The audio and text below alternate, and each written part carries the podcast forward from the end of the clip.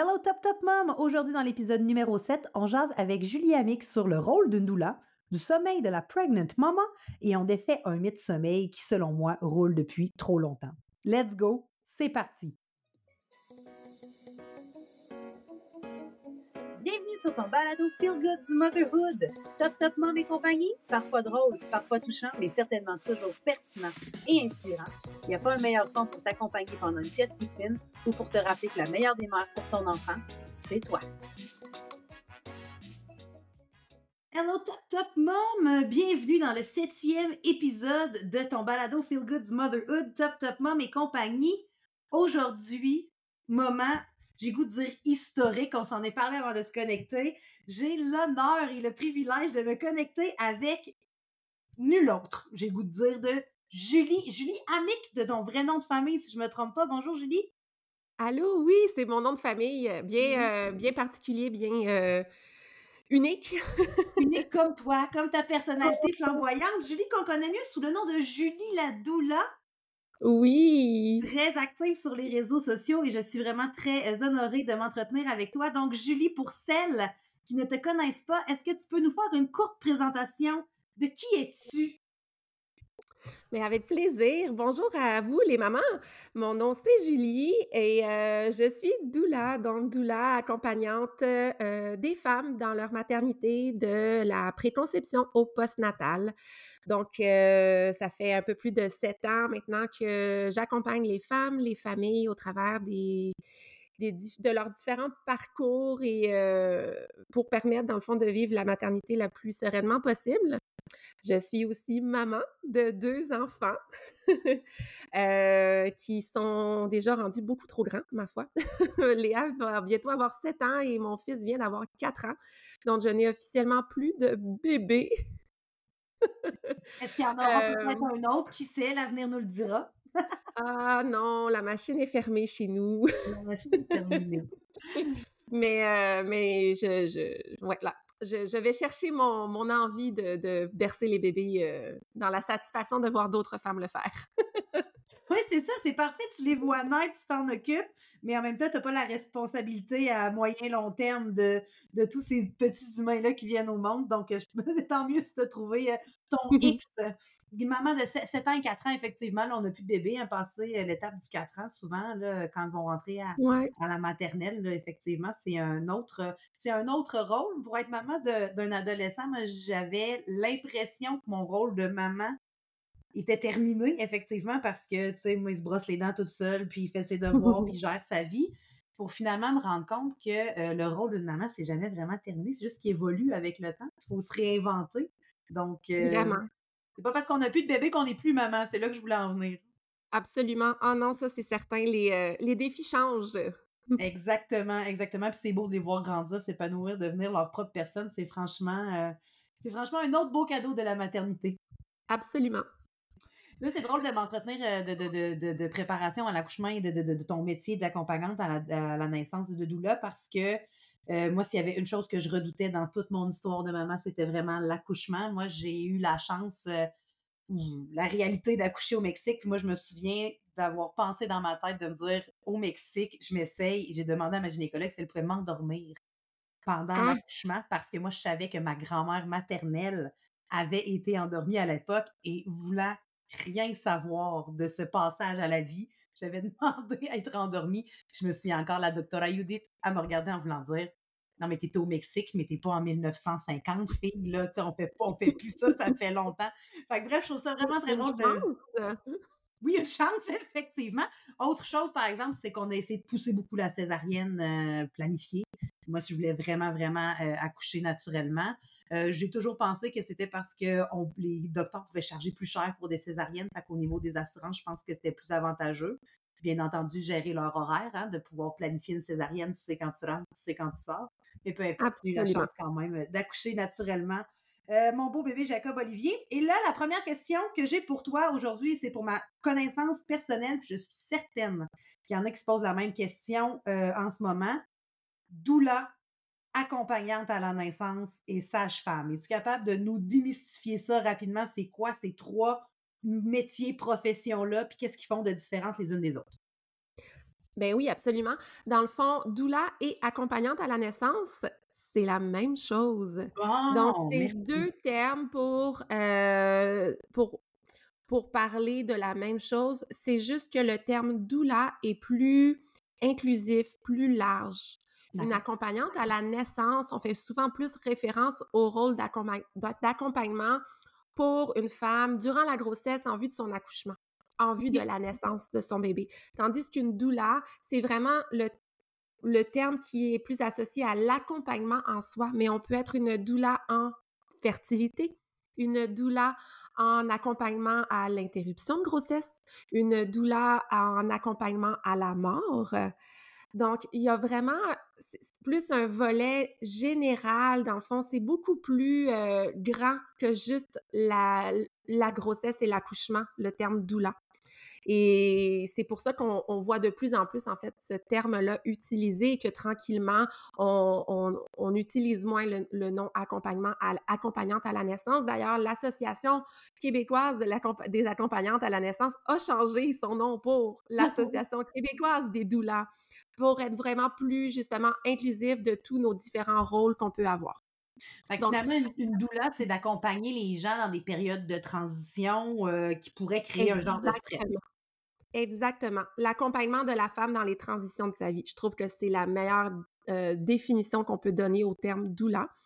Euh, et la nuance entre une doula et une sage-femme, c'est vraiment qu'on n'a aucun rôle médical. Donc, la sage-femme assure le suivi médical dans une approche beaucoup plus euh, inclusive de la globale, disons, de la personne, de la femme qui est enceinte durant sa grossesse en vue de l'accouchement. Donc, la sage-femme va, va arriver dans la vie de, de la femme qui est enceinte au début de sa grossesse pour faire le suivi médical. Donc, soit tu choisis un suivi sage-femme, soit tu choisis un suivi avec un médecin ou un gynécologue. Et c'est selon l'approche que tu souhaites et le lieu de naissance que tu aimerais que tu vas faire le choix de l'une ou l'autre. Donc, Parce que les sages-femmes ici au Québec, du moins, les sages-femmes travaillent uniquement en maison de naissance.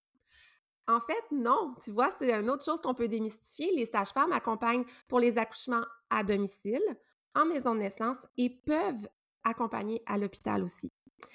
C'est vraiment moins courant parce qu'évidemment que les femmes qui choisissent un suivi sage-femme, c'est celles qui ne veulent pas accoucher à l'hôpital. Ouais. Donc, c'est vraiment beaucoup moins, mais c'est une possibilité qui peut être discutée avec la sage-femme.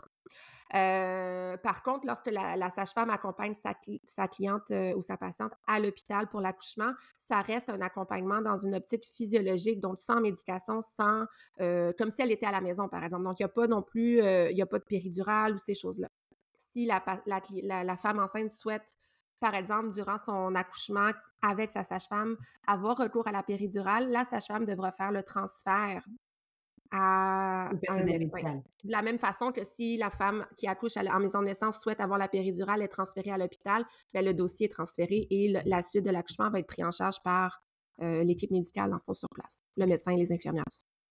Là, je je l'avais dit que les questions initiales étaient celles-ci, que j'en aurais d'autres. Donc, voici ma première question qui était pas dans le script initial. Est-ce que la sage-femme peut rester au chevet de sa patiente, de la maman qui est en train d'accoucher? Non. Euh, tu veux dire s'il y a un transfert à Un l'hôpital? transfert exact? Elle peut, mais elle le fera pas parce que son rôle est terminé à ce stade-ci. Donc, c'est là que les doulas ont joué un rôle majeur parce que nous, c'est ça qu'on fait. Nous, on n'a aucun rôle médical. Peu importe l'accouchement se passe où, notre euh, travail, entre guillemets, j'aime pas dire le mot travail, mais ça reste un travail, euh, c'est d'accompagner la femme et le couple durant l'accouchement. Donc, peu importe où et comment et combien de temps ça dure, on est avec eux en tout temps, Donc, que ce durant soit avec une sage-femme ou en milieu médical, la doula, elle, elle peut être là, peu importe, à la maison, euh, Exactement. terrain qu'une sage-femme, finalement. Ben, c'est qu'on n'a pas le même chapeau. Nous, les doulas, on est vraiment là dans une optique de soutien, de support physique, émotif, mental. Donc, on s'occupe vraiment du bien-être de la femme, on s'occupe de l'aider à vivre euh, le, plus sereinement, le plus positivement possible son expérience de naissance. Si on parle de l'accouchement en soi, on est formé, qualifié, on a l'expérience aussi pour être capable de proposer des alternatives naturelles, par exemple, lorsqu'il y a des, on est à l'hôpital, ou de, conseiller des positions pour aider à l'évolution de la, rester le plus physiologique possible. On va guider la respiration, on va soutenir, rassurer, encourager. donc, c'est vraiment dans, une, dans une optique de relation d'aide qu'une doula est auprès des clients. Il n'y a jamais rien qui est fait d'un point de vue médical.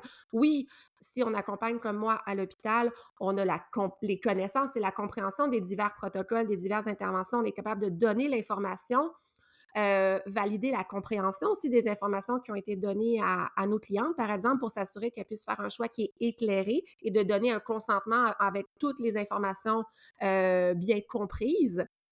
Mais ce n'est pas notre rôle de, euh, de dire à nos clientes, par exemple, de faire X ou Y décision. C'est vraiment plus informatif là, pour, pour justement à prendre la meilleure décision pour elle. Exactement. S'assurer, dans le fond, que peu importe le, choix qu'elle va faire, c'est un choix qui est pris en toute connaissance de cause, des bénéfices, des inconvénients, des possibilités. Et après ça, nous, on la soutient dans ses choix.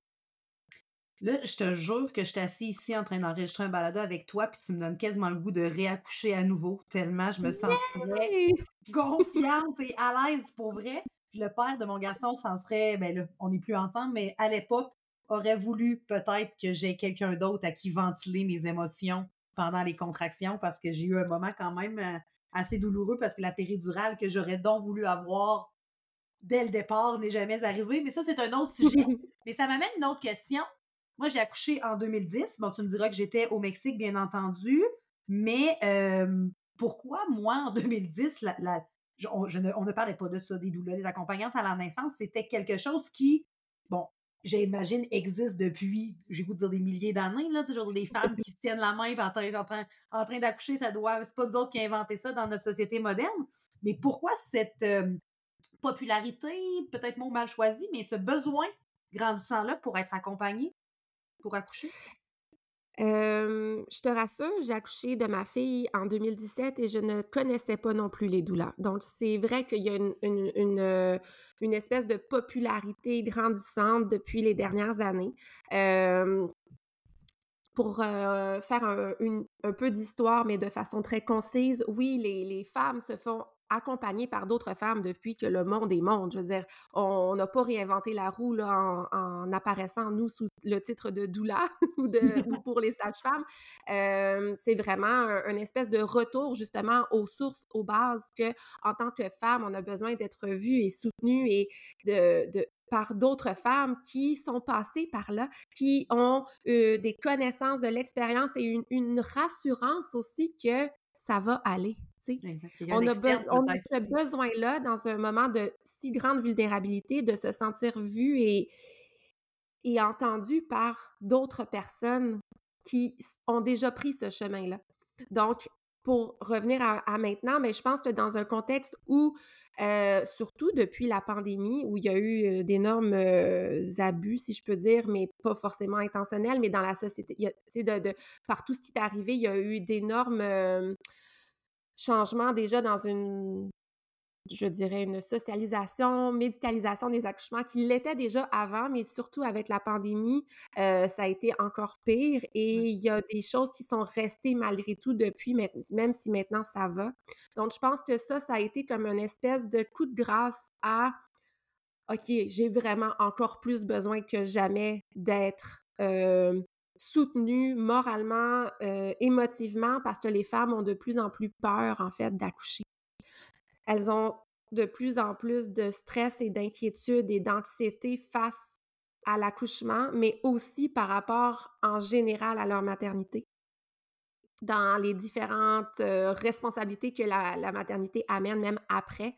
Donc, euh, tu sais, que ce soit, bon, là, ça n'a plus rapport avec la pandémie, mais dans le sens où, oui, il y a la médicalisation des suivis de grossesse, la médicalisation, euh, je veux dire la sur, peut-être, médicalisation des suivis de grossesse, des accouchements. Euh, tu sais, on est beaucoup dans à vouloir tout contrôler, tout prévoir. Donc, on, ça sème plein de petites graines de peur Et là, les femmes se mettent à faire de l'anxiété pour des situations qui pourraient arriver, mais qui ne sont pas.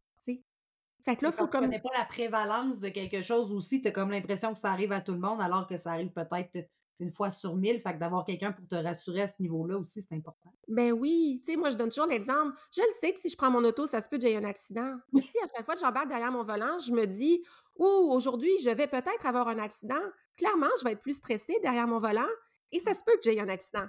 Parce que j'étais tout d'un coup plus stressée.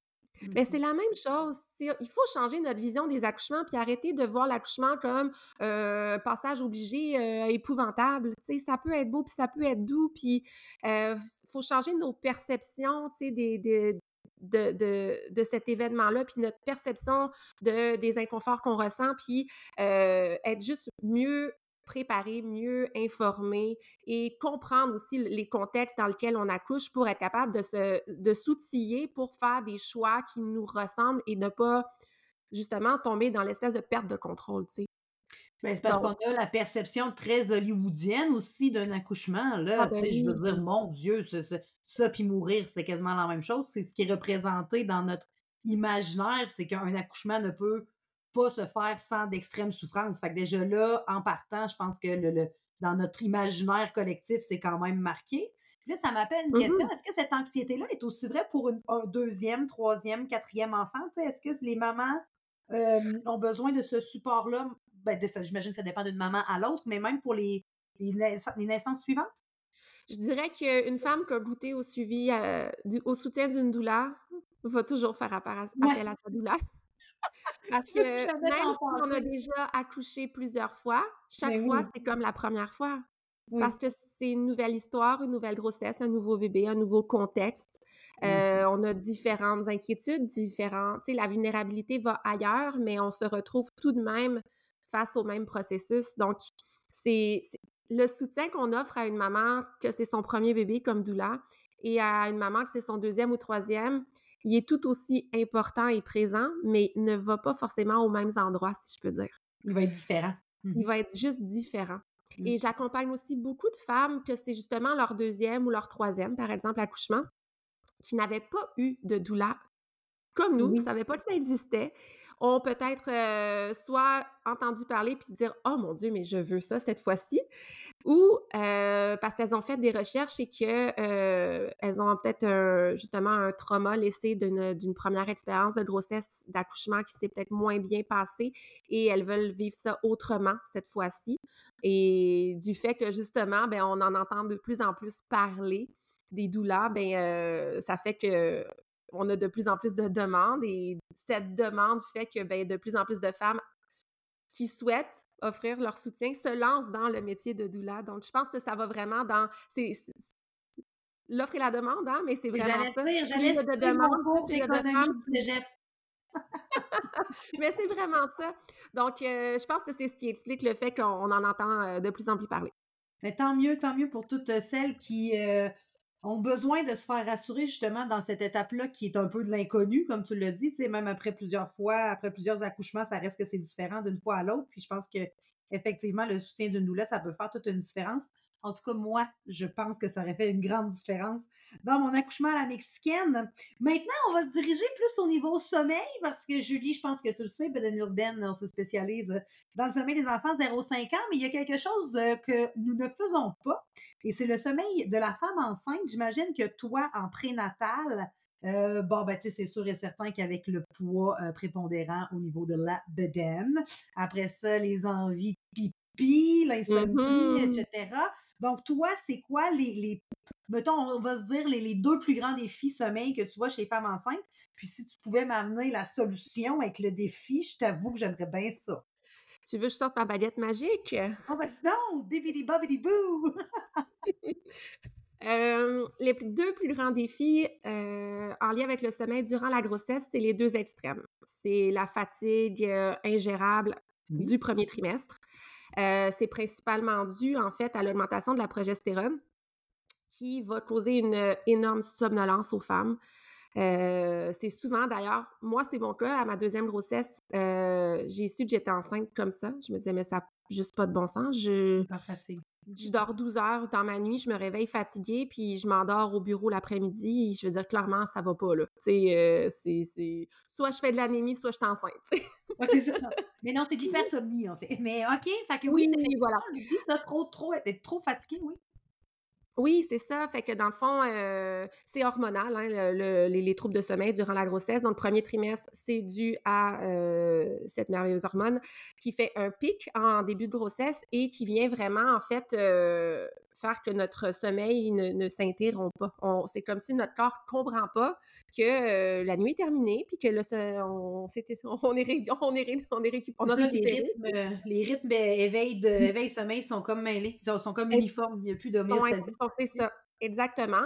Euh, donc ça, euh, au moins, la bonne nouvelle, c'est que ça passe. Il n'y a pas énormément, en fait, de, il n'y a pas vraiment de solution à ça, à part ben, de se reposer, d'adapter notre quotidien euh, en fonction et puis d'attendre parce que c'est temporaire. C'est vraiment dans les premières semaines, on voit ce pic-là souvent entre 6 et 10 semaines de grossesse. Donc, ça finit par passer et c'est souvent pour ça aussi, d'ailleurs, que les femmes disent mon Dieu, deuxième trimestre, regain d'énergie. En fait, c'est pas tant regain d'énergie, c'est euh, stabilisation hormonale et euh, euh, retour au cycle plus normal de, la, de, sommeil. Mais n'empêche que c'est là qu'on planifie le shooting photo puis qu'on décore la chambre de bébé. Souvent, c'est au deuxième trimestre. T'es pas trop grosse pour pas t'empêcher de bouger, mais t'as plutôt l'énergie pour le faire. Tandis qu'au troisième trimestre, là, c'est une autre, une autre histoire. Oui, parce que souvent, la, fatigue revient vers le troisième trimestre, mais c'est pas pour les mêmes raisons. Oui, bon, il y a la, fatigue là, euh, au niveau physiologique, physique, de soutenir et de créer la vie, mais mmh. c'est aussi qu'il y a euh, quand même près de 45 des femmes qui vont souffrir d'insomnie de grossesse. Et c'est principalement, en fait, le pic qui se retrouve au troisième trimestre. Et ça, encore une fois, c'est hormonal. Euh, c'est principalement l'ostrogène, en fait, qui euh, crée une instabilité au niveau des cycles de sommeil.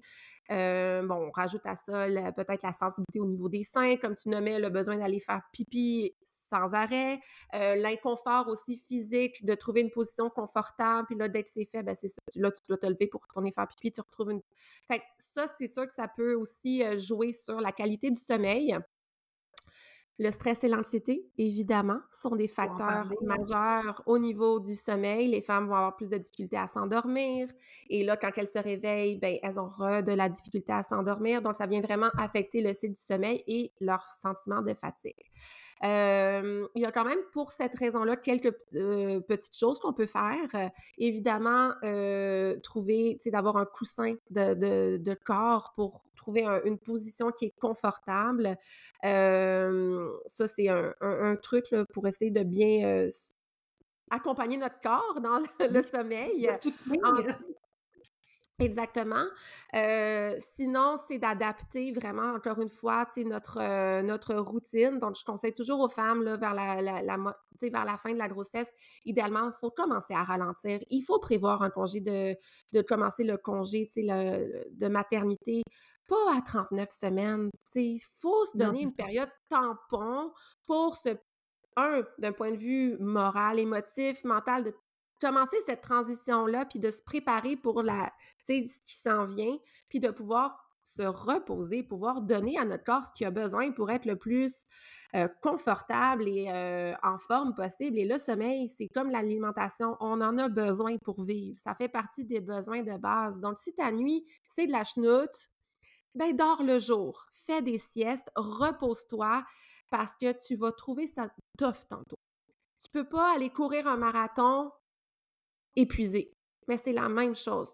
tu t'enlignes vers un marathon, tu vas accoucher, tu vas prendre soin d'un bébé, tu vas avoir un corps en récupération physique. Tu peux pas aborder ce qui s'en vient en étant totalement épuisé. donc, boire beaucoup d'eau, bien s'alimenter, mais aussi, oui, bien dormir, c'est la base. Donc, il faut ajuster. Puis, tu sais, après, pour euh, aider, bon, c'est sûr qu'au niveau sommeil, surtout pour l'insomnie du sommeil, si c'est euh, plus hormonal, euh, il y a l'acupuncture qui peut vraiment faire des petits miracles, qui aide énormément au niveau de la stabilisation hormonale, au niveau de diminution du stress, de l'anxiété. Au niveau des, des, hormones aussi qui aident à l'induction du sommeil et tout ça, avoir une meilleure qualité de sommeil. Fait que ça, l'acupuncture, c'est vraiment une belle, une belle avenue aussi à considérer pour, pour aider. Il y a aussi le, fait qu'on a dans notre société un genre de ben, tu sais, t'es enceinte, t'es, pas une maladie. Fait qu'on a tendance peut-être aussi à pas s'écouter en se disant, ben, tu sais, c'est comme naturel de créer la vie. Ouais, mais tu sais, ce qui est naturel peut être quand même un peu difficile pour le corps humain. Puis l'autre chose, ben, c'est qu'on a tendance aussi à peut-être internaliser ce, ce stress-là en se disant, ben là, tu sais, il y a beaucoup de femmes qui passent par l'accouchement. On, se sent peut-être gêné aussi d'avoir euh, une source d'anxiété par rapport à cet événement-là. Puis je pense que c'est important d'en parler à un professionnel ou à, à ta doula pour trouver ces trucs-là, puis de juste d'en parler, puis d'externaliser justement ce stress-là. Ça peut effectivement venir mmh. ben, aider au niveau du sommeil. Quand on a moins de stress, ne veut pas, c'est sûr et certain que ça peut quand même favoriser le sommeil. Fait que je pense que c'est important aussi de, d'en parler si jamais c'était une source de stress qui nous empêchait de dormir, parce que tu le dis, hein? Dormir, c'est aussi important que manger. Ça, j'aime ça. Exactement. tu l'as aimé, cette phrase-là. Hein? on sous-estime l'importance du sommeil, fait que ça me fait du bien de l'entendre dans la bouche de quelqu'un d'autre. Euh, puis, euh, ben, c'est sûr et certain qu'au niveau postnatal aussi, tu vois encore euh, des, des, des, parents, bon, le 0-3 mois, ben, du moins dans la philosophie bédaine urbaine, peut-être que d'autres consultantes ont d'autres approches par rapport au, quatrième trimestre, mais euh, moi, je dis tout le temps que le, plus beau cadeau qu'on peut s'offrir, c'est une paire de bras de rechange, là, parce que, tu sais, je veux dire, un enfant qui va dormir uniquement sur un parent 0-3 mois, c'est possible. Besoin de proximité, de chaleur, de mouvement, etc. N'empêche que ça peut devenir très prenant pour les parents. Donc, en postnatal, toi, euh, plus au niveau parental, c'est quoi les, les trucs que tu donnes aux parents qui sont épuisés? Ben, de valider cette émotion-là, ce sentiment-là, parce que tout à fait normal, de un, de de leur rappeler que oui, c'est normal, c'est c'est comme ça. De il y a quand même aussi que je les prépare à ça, mes mes mes clientes, là, évidemment, euh, c'est pas une surprise quand ils arrivent au quatrième trimestre, c'est un sujet que j'aborde quand même, l'importance de bien comprendre les besoins du nouveau-né, les besoins de la nouvelle mère. Euh, comment faciliter justement l'adaptation à cette transition-là, la récupération physique, mais aussi l'adaptation émotive et mentale à prendre soin d'un bébé, le garder en vie, récupérer de notre accouchement, s'adapter à des nouvelles réalités de, de responsabilité euh, parentale, se redéfinir à travers tout ça, continuer de gérer la charge mentale et la liste continue. Quatrième mmh trimestre, c'est intense. Fait que si tu t'arrives là en pensant que tu t'en vas au pays des merveilles, plein de licornes puis d'arc-en-ciel, tu vas fesser un mur. Fait que déjà, de, démystifier ça, je pense que c'est super important parce que ça fait que les parents arrivent avec une, compréhension de c'est pas je reviens avec mon bébé à la maison puis euh, la vie continue comme avant, là. Tu sais, il y, a des. C'est pas, on n'est pas juste plus un. on est plus un, on est plus un, mais c'est dans un plus infini, en fait. fait que cette adaptation-là, la nouvelle dimension, bien évidemment que si tu t'en es pas fait parler, ouh, ça se peut que ce soit plus dur. Fait en plus de ça, ben là, tu dois t'adapter à un nouveau rythme de sommeil parce que ça, c'est une autre chose. C'est pas à ton bébé à s'adapter à dormir comme toi, c'est à toi à trouver dans la routine de ton bébé les moments où toi, tu vas dormir. Donc, si tu attends que ton bébé dorme pour dormir, ben ça se peut que tu dormes pas. Oui, c'est ça. Parce que ton bébé, il te fera pas un 8 heures, là, un 12 heures sans se réveiller. Et pourtant, dans les livres, dans les livres, il y a certains livres qui s'écrit ça, hein. Donc, on a tendance à le croire noir sur blanc parce que, écoute, c'est moi, je le dis souvent. Ton bébé ne fait, il dort beaucoup, mais il dort différemment de nous, les adultes. Il va dormir un 20-22 heures sur 24, sauf qu'il va se réveiller entre une et trois heures à peu près, à chaque une à trois heures. on dit toujours à peu près aux deux heures, mais ça varie. Fait tu vas dormir ton 10 heures dans ton 24 heures, mais ça va être par cumul de power nap. Fait que si tu attends que ce soit la nuit pour te coucher puis te faire un stretch de 5 heures en disant ça va me suffire, ben tu vas cultiver de la colère, tu vas cultiver du ressentiment puis tu n'auras pas de plaisir dans ton nouveau rôle parental. Fait que ça, c'est super important d'avoir cette compréhension-là, puis d'adapter nos attentes, tu. Je fais beaucoup, moi, de gestion d'attente de maman qui m'appelle de moi, j'ai mon bébé fait juste des siestes d'une heure. Ben oui. C'est déjà beaucoup, tu sais. Fait que oui, effectivement, c'est pour ça que je faisais la blague du fameux livre. Écoute, il y en a plein des livres là, qui avaient des données sommeil, euh, qu'on a essayé de faire des copier-coller sommeil adulte, sommeil bébé pour finalement se rendre compte avec les nouvelles données du développement de l'enfant que c'était peut-être pas la bonne chose à faire que d'essayer de, faire, de faire dormir un bébé comme un adulte. Fait que, moi, je pense que oui, effectivement, la prévention, c'est drôle parce que dans la philosophie bédaine urbaine, on en parle beaucoup de la prévention, de comprendre le sommeil de ton enfant, puis de comprendre les régressions, puis de comprendre les fonctions avant d'avoir les ah oui, pieds les dans le manque régressions, parlons-en, parce que ça aussi, là, le sommeil, c'est jamais acquis, là. Non. Hein? Jusqu'à 5 ans à peu près, là, c'est on and off. Fait que, tu sais, si tu te dis à deux mois, oh my god, ça y est, mon bébé dort des stretches de 6 heures, je revis enfin, ben profites-en parce que c'est pas, ça veut pas dire que là, parce que ton bébé fait des, des 6 heures, de, des stretches de 6 heures la nuit, que ça va être comme ça dans un mois puis la- ou la semaine prochaine ou dans deux semaines, puis là, tu vas revivre encore les mêmes émotions de je comprends pas, qu'est-ce qui se passe? Puis là, tu vas analyser qu'est-ce que j'ai fait de différent. Ah, j'ai pas lavé la, la doudou avec le même savon, ça doit être l'odeur de cette nouvelle doudou-là qui marche pas. Les Puis, ah, j'ai pas mis la veilleuse au même endroit. Puis, non, non, ça n'a pas rapport, là.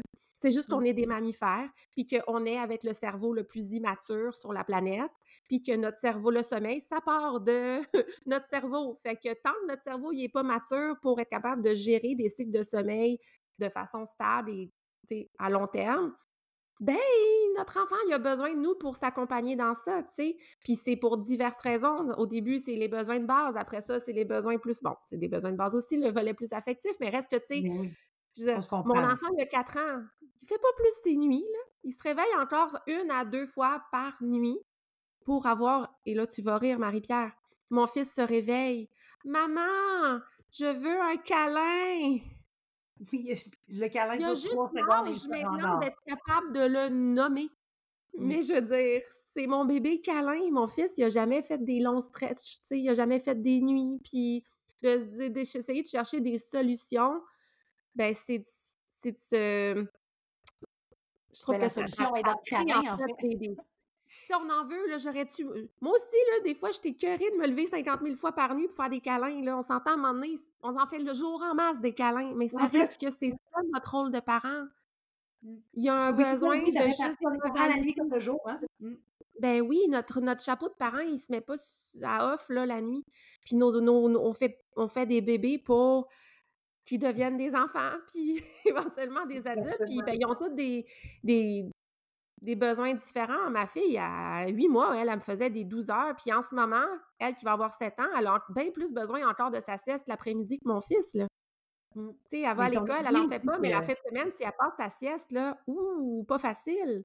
Alors que mon gars, il pourrait ne pas en faire du tout, puis leurs besoins en sommeil sont différents, leurs personnalités sont différentes, puis il faut juste accepter que, ben, c'est comme ça. On peut pas les changer, il n'y a, a pas de truc On miracle. veut pas les changer non Mais plus. non! Tu sais, j'apprécie quand il dort toute sa nuit puis qu'il arrive à faire des câlins le matin, là. ça Mais les rend dire, juste plus uniques, ces nuits-là. c'est Ça ça. crée un effet de surprise quand ça arrive. Mais ça, pour revenir à ta question, c'est que, c'est ça, je pense que par rapport au, au 0-3 mois, mais surtout, on va se le dire, le 0-1 an, là, parce qu'il y a tellement de, Oui. de variations, puis de, de, de, euh, régression et tout ça, tu sais, de, de soit les poussées de croissance, les poussées dentaires, l'intégration à la garderie, là, tout ça, ça vient, pour ne pas dire le mot en F, là, mais euh, Oui. hum, comment Tu le droit, c'est un podcast pour affecter, affecter le sommeil. Mais non, Fait mais souvent, que, le, le 0 à 1 an, là, quand ça va bien, c'est pas le moment où tu dis let's go, on en fait un deuxième puis on rénove la cuisine. Attends un peu.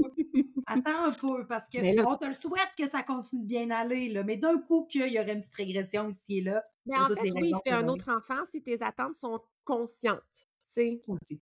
Je pense que c'est toujours, pour revenir à ça, c'est une question de- de- d'adapter nos attentes, puis d'avoir une bonne compréhension de, des besoins, puis que c'est quoi notre rôle, puis c'est quoi, tu sais, c'est où? Après, bon, ben oui, il y a des petits trucs qu'on peut mettre en place, tu sais, le soutien, justement, un bébé qui dort que sur papa, maman, ben clairement, tu sais, si mamie peut venir là dans l'après-midi bercer bébé pour qu'il fasse un sketch de trois heures, pour que tu fasses une longue sieste, ben let's go! Il y en a des outils, il y en a des trucs. Mais je veux dire, le truc, c'est pas de, de trouver que c'est quoi la solution pour que ton enfant ne dorme pas sur toi. Non, c'est ça. C'est Il de a trouver besoin des de solutions pour qu'ils dorment sur d'autres personnes, finalement. C'est ça. Ben oui, pour, le- d'accepter ça. pour ce besoin-là, tu sais, il y en a que c'est ça. D'autres, bon, ben, ils- tu sais, après ça, il y en a des bébés, c'est le reflux, c'est ci, c'est ça, mais reste dans l'ensemble, ça reste un bébé a besoin de proximité, a besoin de chaleur, a besoin de mouvement. quand tu offres cet environnement-là à ton bébé, ben tu lui permets d'avoir, de se sentir plus sécurisé, donc d'avoir un, que ce soit plus favorable à un, un, sommeil plus prolongé, si je peux dire, tu sais. Fait quand on comprend ça, ben c'est pas de chercher la, il est brisé où mon bébé, mais c'est comment je peux favoriser ces choses-là pour l'aider dans son sommeil, pour m'aider moi dans mon sommeil. C'est ça, c'est de voir, de voir le, revers de la médaille, c'est de voir l'histoire mmh à l'envers, effectivement. C'est très bien expliqué. beaucoup dans la préparation. Encore une fois, c'est de changer nos perceptions puis d'être informé. On, on, en vient toujours à ça, là.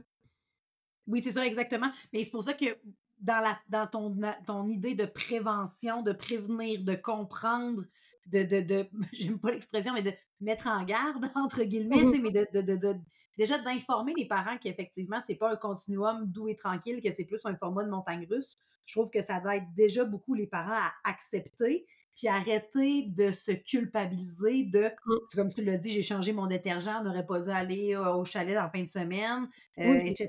Puis ça, m'amène l'autre question qui est un peu un mythe que j'aimerais voir avec toi. Est-ce vrai qu'un bébé, est-ce qu'il peut y avoir une différence? Et là, ce n'est pas le but de partir un débat sur l'allaitement et les biberons, là, c'est juste de démystifier une information qui circule. Donc, je vous en supplie, soyez indulgents dans vos commentaires. Sous le balado, est-ce que ça pourrait être vrai qu'un bébé au biberon versus un bébé allaité aurait un sommeil différemment? Prenons un enfant au même tempérament, au même âge, bien entendu, là, mais est-ce que la, la, la façon dont on nourrit l'enfant peut affecter ou améliorer son sommeil, selon toi? Oh, la question. Je m'excuse, mais c'est la dernière, c'est la dernière. C'est correct. Euh, mais non, mais c'est important de le nommer parce que c'est vrai qu'on entend souvent ça. Mais oui, mais donne un biberon à ton bébé, il va dormir plus longtemps. C'est vrai que ça fait partie des choses qu'on entend régulièrement. Donc, je pense que c'est bien que tu poses la question pour qu'on puisse démystifier un peu ça. un bébé, peu importe la façon dont il est nourri, s'il est nourri en respectant ses besoins et euh, son niveau de satiété, ça fera pas la différence. Qu'il ait un sein ou un biberon dans la bouche, euh, son rythme de sommeil ne va pas être affecté. Ce qui affecte le sommeil, c'est lorsque, de la même façon que nous, là, on, on le sait qu'un bébé qui est allaité au sein va téter, va travailler pour le lait. Donc, il, est plus à l'écoute inconsciemment de ses besoins et va cesser de téter lorsqu'il ne sent plus le besoin de la faim ou le besoin de téter et là tombe dans son espèce de petit tétouillage de réconfort. Euh, réconfort. Mais ce n'est plus une tétée productive, nutritive. On est dans un... On, continue d'allaitement, mais dans un pour combler un autre besoin.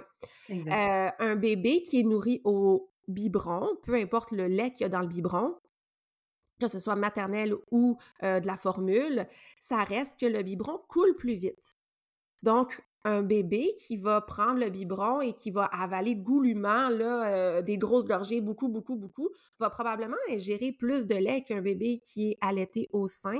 Et donc, de la même façon, comme j'allais dire, que nous, quand on mange un repas, notre petit lunch, notre petite chose, ou que on sait très bien que c'était un festin et qu'on a mangé beaucoup plus que notre appétit, ben qu'est-ce qui se passe après?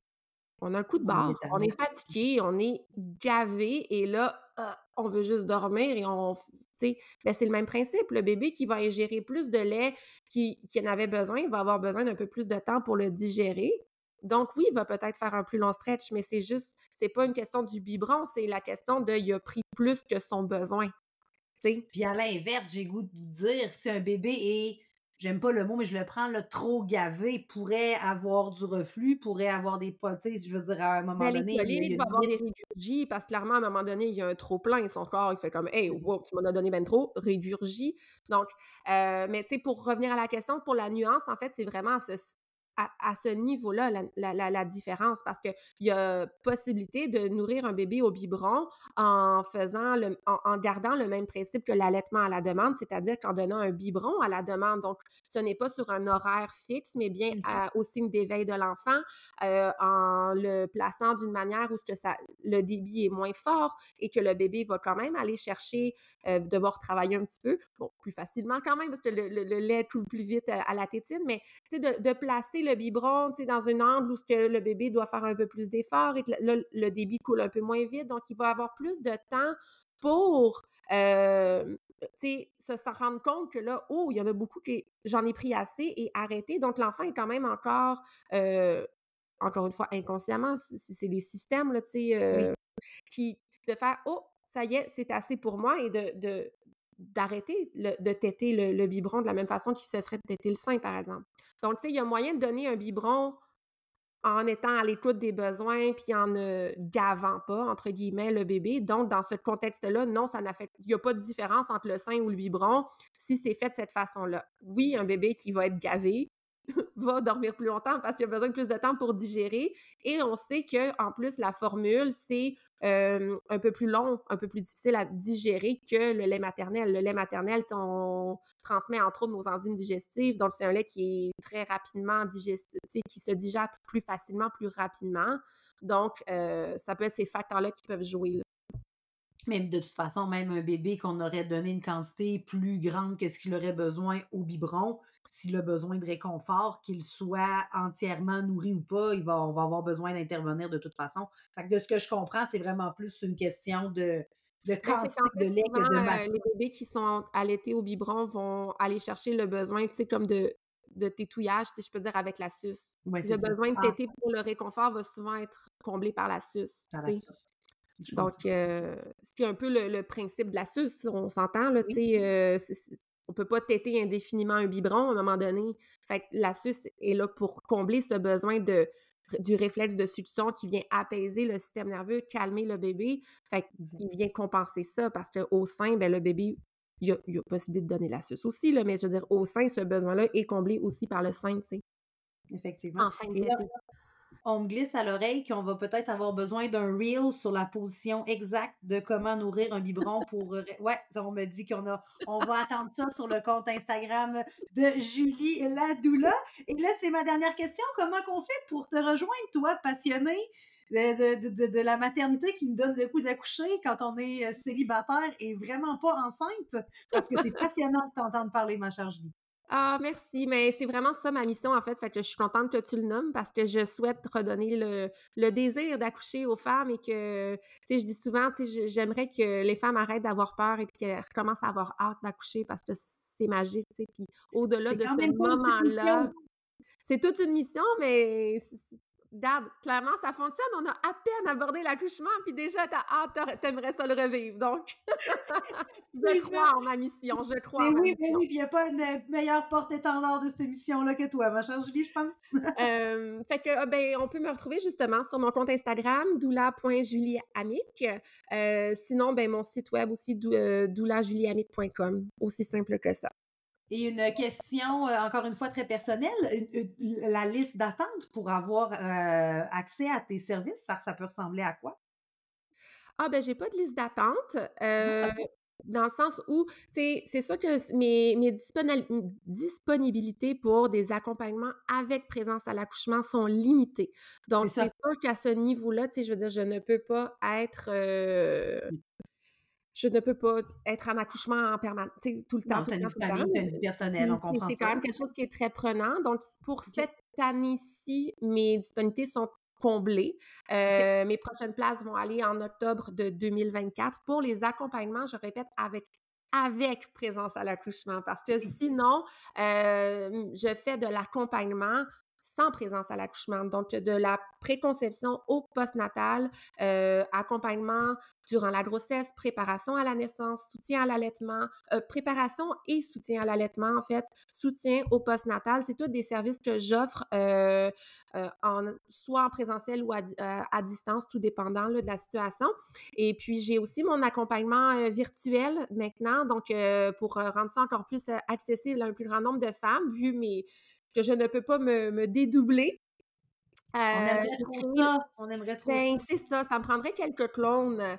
Mais euh, donc, j'ai créé l'accompagnement Hey Mama, qui est un accompagnement virtuel de façon autonome. Les femmes, les couples peuvent s'abonner à la plateforme et avoir accès à un ensemble d'informations sous format euh, de petites capsules préenregistrées, mais aussi en lecture, en référence. Euh, j'y mets des balados, justement, des, des, lectures, des liens vers, différents, euh, différentes ressources pour les, guider, les, répondre à leurs questions, les préparer. Mais au-delà, c'est plus des cours prénataux. Ça va au-delà de, oui, il y a le contenu de cours prénataux standard, de bon, l'évolution du travail, les interventions, etc. Mais on est vraiment aussi dans une approche doula, donc une approche mindset, reprise de confiance en soi, déconstruire les, les peurs. Et chaque mois, pour les personnes qui sont abonnées, je fais un, direct, donc un petit webinaire euh, exclusif pour les personnes qui sont abonnées et j'aborde euh, un des sujets selon mon inspiration euh, où je vais vraiment plus aller un peu plus en détail. Donc, par exemple, le mois dernier, j'ai abordé le stripping et les inductions. Donc, tu sais, l'information de base est sur la plateforme, mais là, on est vraiment allé dans les mises en situation, puis euh, donner des exemples de situations possibles, comment qu'on pourrait réagir, qu'est-ce qu'on pourrait dire? Euh, donc, ça, on va un peu plus loin et ça permet aussi euh, aux femmes de me poser leurs questions en direct sur ce sujet-là ou n'importe quel autre sujet. Euh, donc, c'est le moment de connecter. Elles ont comme leur, petit moment avec moi à ce moment-là et ça permet de faire bénéficier à toutes les personnes en ligne et par la suite en rediffusion à ces questions-là. Euh, donc, voilà. Fait que ça, c'est disponible aussi. C'est sur mon site web dans la section Hey Maman. Vous pouvez aller voir euh, les informations. Alors, je suis certaine qu'il y a plusieurs top top moms qui sauront trouver le chemin vers tes services parce que en tout cas, moi, si j'étais vous, je ne réaccoucherais plus jamais avec ma doula à mes côtés. Merci beaucoup, Julie. Ce fut un entretien merveilleux. Tu as nommé plein de sujets que tu abordes dans ton métier. Et puis, ça me sonne des, ça me tend des perches pour un prochain balado avec toi, si le cœur t'en dit. Je te souhaite une belle fin de journée, puis merci encore beaucoup de ta présence. Bien, merci à toi pour l'invitation. Ça m'a fait plaisir. À très bientôt. Hey Top Top Mom, tu viens tout juste d'écouter un épisode du balado Top Top Mom et compagnie. Si tu as aimé cet épisode, donne-nous une dose de love en nous accordant la note parfaite de 5 étoiles ou encore mieux, écris-nous un petit mot en commentaire. Merci infiniment d'être aussi top et je te dis à très bientôt pour un prochain épisode de Top Top Mom et compagnie.